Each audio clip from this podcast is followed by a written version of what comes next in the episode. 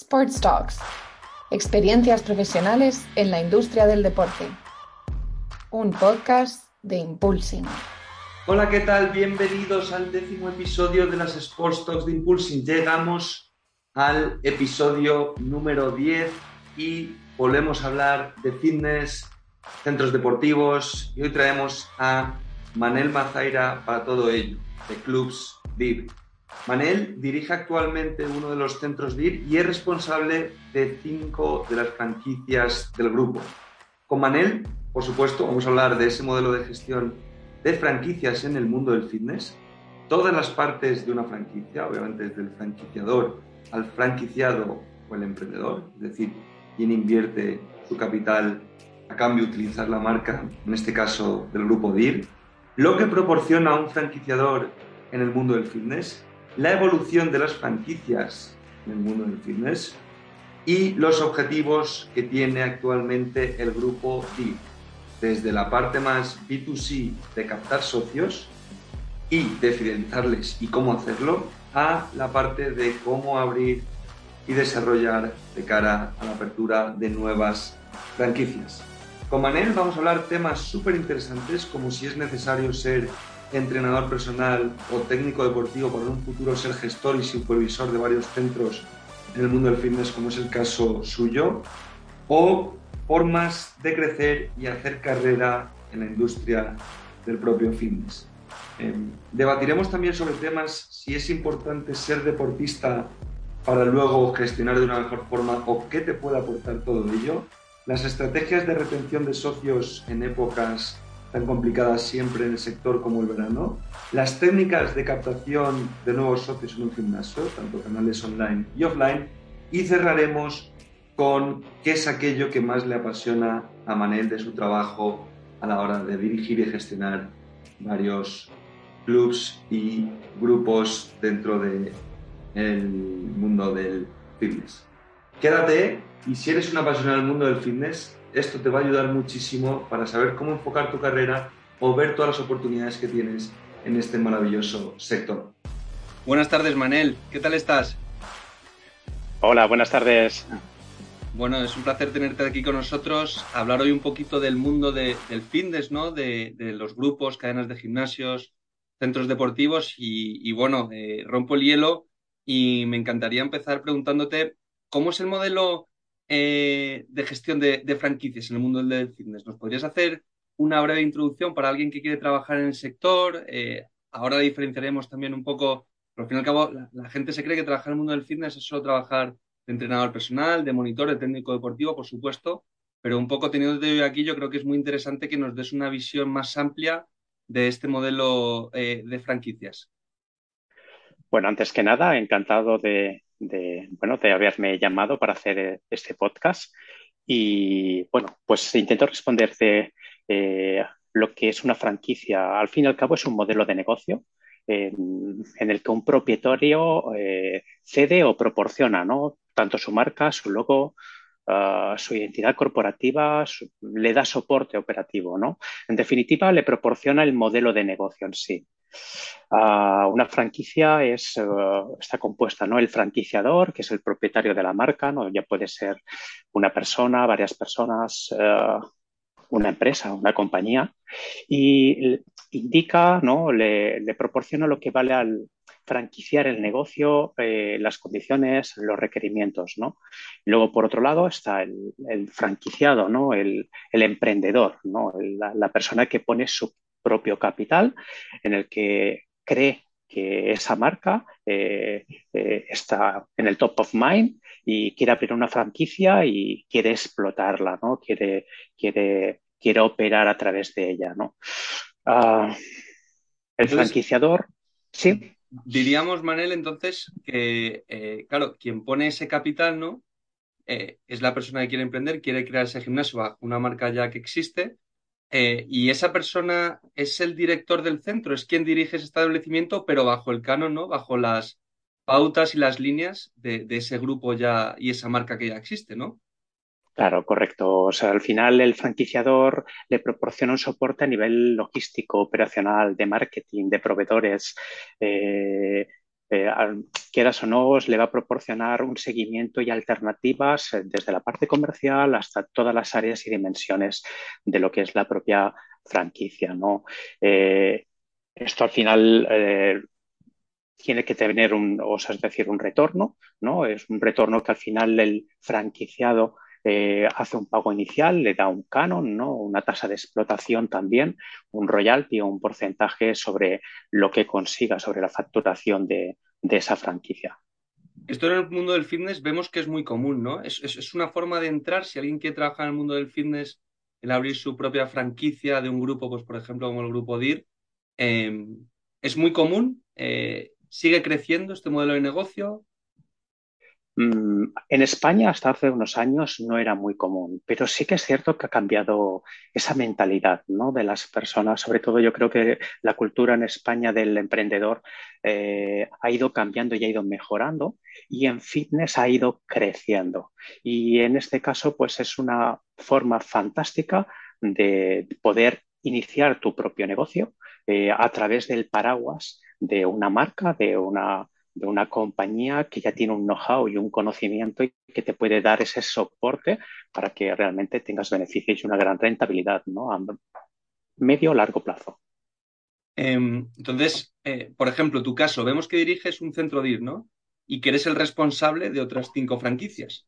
Eh, ¿Cómo te divides el día? ¿Cómo gestionas y planificas todos ellos? ¿no? Porque tiene que ser un, tsunami todo eso de, gestión, planificación. ¿Qué, implica todo ello?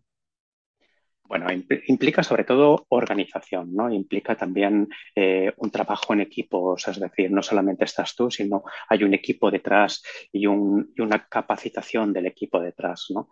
Ah, para mí lo más importante es que exista una estrategia definida y clara que haya unos objetivos eh, a, través del business plan, a través de, ese plan de negocio, ¿no? Con unos objetivos anuales y mensuales muy claros y que luego a partir de, esos objetivos, ya sea en cada dimensión, ya sea por número de clientes, ticket medio, facturación, eh, beneficios, eh, bueno, pues puedas realmente ser capaz de hacer un seguimiento en cada área y poner el foco en lo realmente importante, ¿no? Las personas y la experiencia del cliente, que es lo que al final te da el resultado. ¿Y cuáles son los objetivos en el grupo DIR? Porque eh, obviamente tiene que haber dos tipos de objetivos, ¿no? Según todo lo que nos has explicado, yo creo que ha quedado muy claro, pero tiene que haber dos objetivos. Por un lado, los objetivos de captación de nuevos socios, ¿no? De la parte más B2C, ¿no? Dirigida al cliente final, pero por otro lado, seguir conectando con la parte B2B, eh, abriendo nuevas franquicias, eh, ¿tenéis ese objetivo en mente de, seguir ampliando?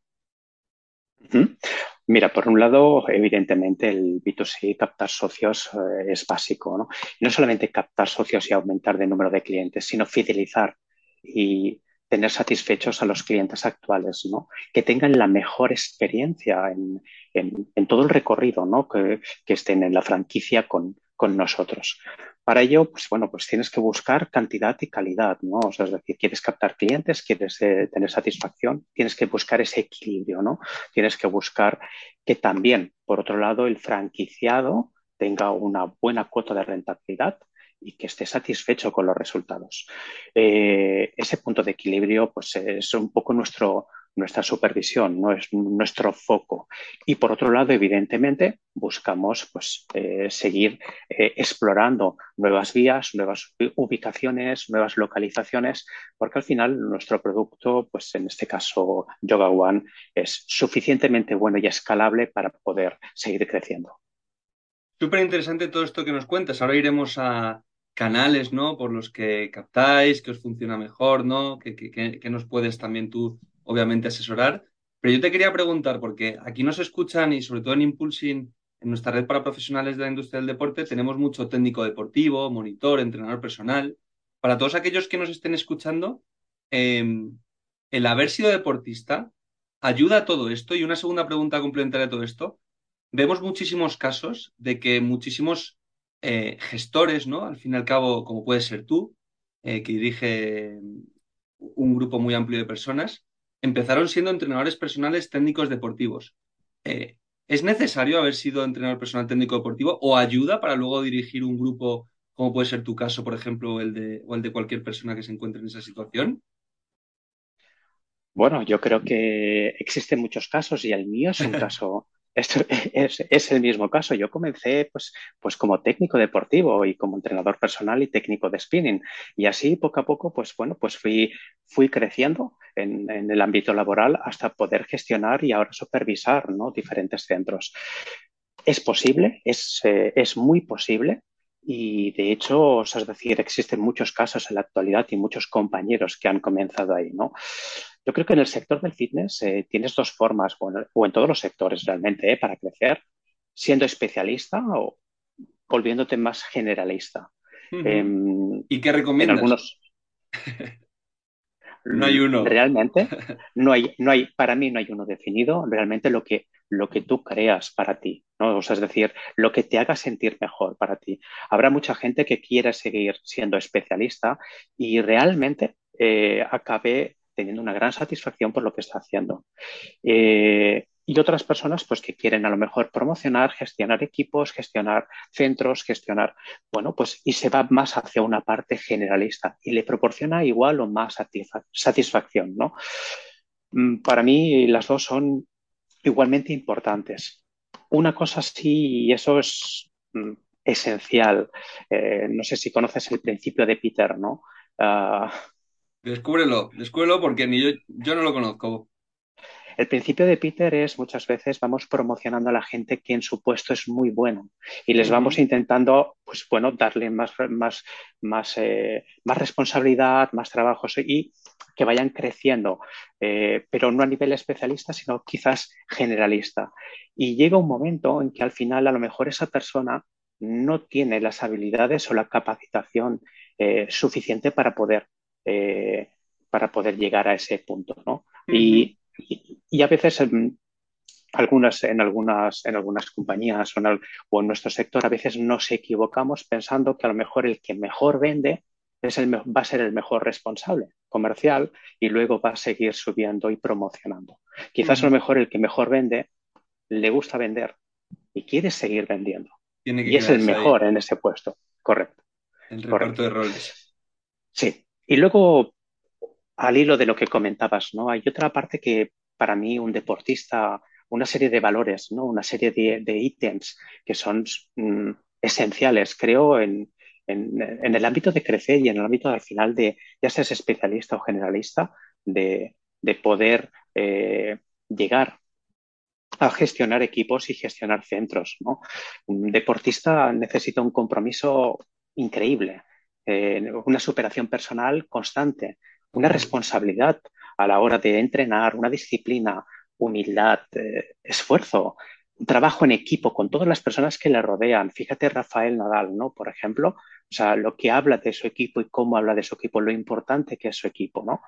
Uh, bueno, eh, la metodicidad, eh, un espíritu de superación, eh, el no tener miedo al fracaso, o sea, es decir, lo entienden como, como es un camino hacia el éxito, el que son capaces de adaptarse ante todos y cada uno de los cambios.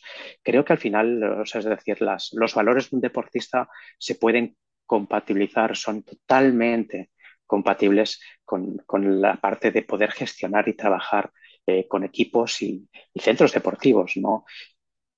Esto ayuda muchísimo. Mira, esto nos lo contó también eh, hace algunos episodios atrás, Isa Guerra, product manager del Sevilla, estuvimos hablando porque ella fue jugadora de voleibol profesional y, y ahora trabaja en el equipo de marketing de un club de fútbol de élite y, y, hablaba precisamente lo mismo que has dicho tú de, esa parte de atleta, ¿no? Que no es que seas mejor o peor, sino que has tenido experiencias y vivencias que otras personas no han tenido, entonces están acostumbrados más a aguantar cierto tipo de, de situaciones. Y agilidad a lo mejor en la toma de decisiones es tan rápido que tienen que, pues esto le va a ayudar y, y, les puede ayudar mucho en sus habilidades a la hora de gestionar también. Bueno, Manel, muy interesante. Vuelvo ahora un poquito a la parte de gestión, eh, porque has dicho una cosa que me gustaría indagar un poco más. Eh, hablabas uh -huh. eh, un poco de, de vuestra técnica, por ejemplo, de retención de socios. Ahora, por ejemplo, en verano, eh, a los gimnasios nos suelen decir que les cuesta ¿no? Eh, retener a, a, diferentes socios. ¿Algo que hagáis especial vosotros desde DIR eh, para no mejorar, sino para tratar de, de, que estén con vosotros todo el año? Bueno, a ver, algo especial. Para mí la, la, y para DIR, la mejor estrategia que puedas tener es todo lo que has hecho en los últimos meses con ellos. Al final, bueno. es decir, ese, ese es el resultado. Si, si, si tú le das, si tú le das eh, la satisfacción, cubre sus necesidades, cubre sus, sus objetivos, la experiencia que tiene contigo es muy buena, al final eso te va a repercutir en estos meses de verano. Luego, bueno. aparte, aparte la, hay, tienes que darle máximas facilidades. Es decir, que puedan disfrutar de sus entrenos y de sus sesiones en casa, fuera, eh, fuera en outdoor, en la playa, en la montaña. Tienes que ofrecerles las máximas alternativas para que puedan entrenar. Entonces, si tú eres capaz de poder ofrecerles esa parte, eh, aunque ellos estén de vacaciones, ellos van a seguir contigo. Porque al final las personas hoy en día no dejan dos meses o un mes de entrenar. O sea, mm, realmente siguen entrenando, siguen manteniendo ese entreno. Tú les tienes que facilitar, ya sea el teléfono, a través del teléfono, de iPad, de la televisión, de la tablet, eh, le tienes que facilitar esa posibilidad de entreno eh, de lo que siempre estaban haciendo. O sea, ofrecéis y os adaptáis muy a menudo, ofrecéis nuevos servicios, os adaptáis continuamente eh, a todo ese tipo de necesidades, como comentas. Correcto, correcto. Y esto es lo que nosotros intentamos ofrecerles para que ellos puedan disfrutar ese tiempo de vacaciones también de entrenos, no solamente dentro del gimnasio, si están fuera de vacaciones en otros lugares, en otras ubicaciones, pues les podemos ofrecer exactamente eso. Fenomenal. Y oye, eh, Manel, eh, tú llevas costes personal, suministros, proveedores, estás a cargo de un equipo comercial. Eh, ¿Cuál es la pata, no que te requiere más trabajo, pero te podría, aquí te podría preguntar varias cosas, tanto la preferida como la más compleja, como la que más tiempo te lleva? ¿Qué nos puedes decir de todas las patas de un gimnasio? ¿Cómo, cómo gestionar todo eso? Wow, una pregunta muy interesante, ¿eh? Las patas de un gimnasio. Son muchas, son bueno, muchas. Hay varias, hay varias. O sea, es decir, yo creo que yo creo que una de ellas, una de ellas son las personas, ¿no? Las personas es una, es la parte para mí. Y, y respondería a la otra pregunta, ¿no? O sea, es decir, eh, ¿cuál es la parte más compleja? Para mí, la más compleja y la más apasionante, gestión de las personas. Uh -huh. eh, yo creo que lo más importante son las personas que trabajan, que están alrededor tuyo. Es la parte más retadora, es la parte más, para mí, más apasionante. Tienes que personalizar sus necesidades, igual que con los clientes, ¿eh? con las personas que te rodean y trabajan contigo, también tienes que cubrir esas necesidades y que estén motivados, dedicarles el tiempo suficiente, dedicarles, pues, pues, pues, bueno, pues ese tiempo para que puedan estar bien contigo y con las personas que tienen alrededor y con los clientes. Y al final eso significa resultados. Eh, dedicas tiempo a las personas y esos son resultados. O sea que los costes también ahí eh, es algo lo que repercutiría, ¿no? En el sentido de que, obviamente, si tú trabajas con gente y tienes un equipo longevo, pues al final todos estos temas que hablábamos, aparte del personal, como los costes, proveedores, suministros, todo eso hace que esas personas puedan gestionar cada uno su pata, ¿no? Porque me imagino no sea lo mismo gestionar a un entrenador o un técnico deportivo un monitor que gestionar a una persona de ventas, que gestionar a lo mejor a tu persona de captación, a la persona de administración o a las personas con las que eh, eh, trabajáis todos los temas de, provisionamiento, ¿no? De, proveedores. Bueno, eh, cada persona, como te comentaba, es un mundo, ¿no? Cada área es un mundo. Todo es transversal. ¿eh? Hoy en día tampoco no, no hay separaciones, tantas separaciones. Son personas y como personas nuestra misión es eh, ayudarles, servirles, hacerles crecer de alguna manera, ¿eh? ya sea en horizontal, ya sea en horizontal, hablo de siendo especialistas, ¿no? O generalistas. Uh, hay que ayudarles en, de alguna manera a que cumplan sus propios objetivos y a partir de ahí eh, tú eres capaz de cubrir cada una de esas dimensiones y puedes llegar a tener eh, esa parte y esa iniciativa de cada una de las personas para cumplir con esos resultados, ¿no? Esos resultados de reducción de costes que luego te sorprenden. Oye, podemos hacer esto, podemos hacer lo otro, darles iniciativa, autonomía, darles, darles la posibilidad de equivocarse y de acertar muchas veces, ¿no? Y Manel, también me gustaría preguntarte, eh, dentro de todo este abanico que hemos hablado, ¿no? Que hemos hecho un 360 alrededor de, del mundo del fitness que, está siendo apasionante, eh, pero por ir concluyendo, ¿cuáles son eh, como resumen, tus técnicas preferidas de, captación de nuevos socios, porque en otros sectores, por ejemplo, aquí imagino que igual, ahora nos lo dirás tú, eh, la recomendación suele ser uno de los factores clave, pero luego obviamente hay acciones online y offline. En el mundo del fitness, aparte de las técnicas hoy en día online que, todos conocemos o que ahora nos, nos aclaras tú, ¿se sigue utilizando mucho la parte offline o es ya todo online y por recomendación? Bueno, yo creo que mm, al final lo híbrido, lo equilibrado, el omnicanal, eh, es lo mejor. O al menos es lo que todas las alternativas que puedas dar al omnicliente, ¿no? Porque ya no es un cliente, o sea, es, una persona que quiere buscar el máximo número de alternativas posibles, ya sea de un, a través de un canal o de otro, todas las posibilidades que tú le puedas dar eh, pues vas a tener más resultados. Entonces, eh, pienso que lo híbrido eh, es lo esencial, es la clave, ¿no?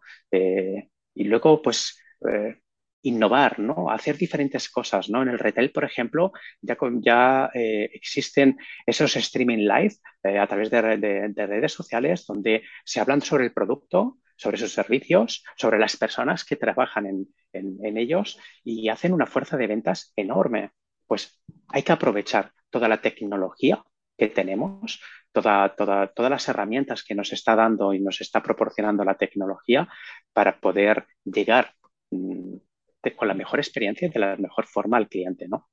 ¿Seguís haciendo algo offline? Sí, sí, sí, por supuesto, buscamos, buscamos eh, esa parte híbrida, ese equilibrio híbrido. Fenomenal. Pues nada, Manel, como siempre hacemos ya para concluir el, podcast y este super episodio alrededor del fitness, eh, te quería preguntar, ¿qué le dirías al Manel o qué consejo le darías al Manel de hace 10 años? Bueno, ah, buena pregunta, buena pregunta. Ah, ¿Qué le diría? Pues lifelong ah, learning. que solo los mejores al final eh, siguen aprendiendo, siguen escuchando, que Manel, no pares de escuchar, no pares de aprender, no pares de crecer desde dentro hasta afuera y de ayudar e intentar crecer a todas las personas que tienes alrededor. Aprovecha esos 10 años para dejar esa parte de legado y, aportar ese valor que tú puedas proporcionar. Bueno, Manel, muchísimas gracias por tu tiempo. Recuerda a nuestros oyentes que, por supuesto, pueden encontrar la página de DIR en, Impulsing, también sus ofertas y oportunidades de empleo. Eh, agradecerte personalmente pues, el que hayas sacado este ratito con nosotros para esta masterclass, sesión, charla informal, como lo quieran llamar todas las personas que nos escuchan. Y, bueno, que te invitamos, por supuesto, en el futuro a, que puedas volver y a contarnos cómo sigue evolucionando DIR y todos los proyectos eh, en los que muchos sois pioneros y vais evolucionando en el mundo del fitness. Genial, Alex. Gracias por haberme llamado para hacer el podcast y de verdad encantado. Muchísimas gracias a ti. Amplía tus conocimientos de la industria del deporte a través de nuestras entrevistas. Sports Talks, un podcast de Impulsing.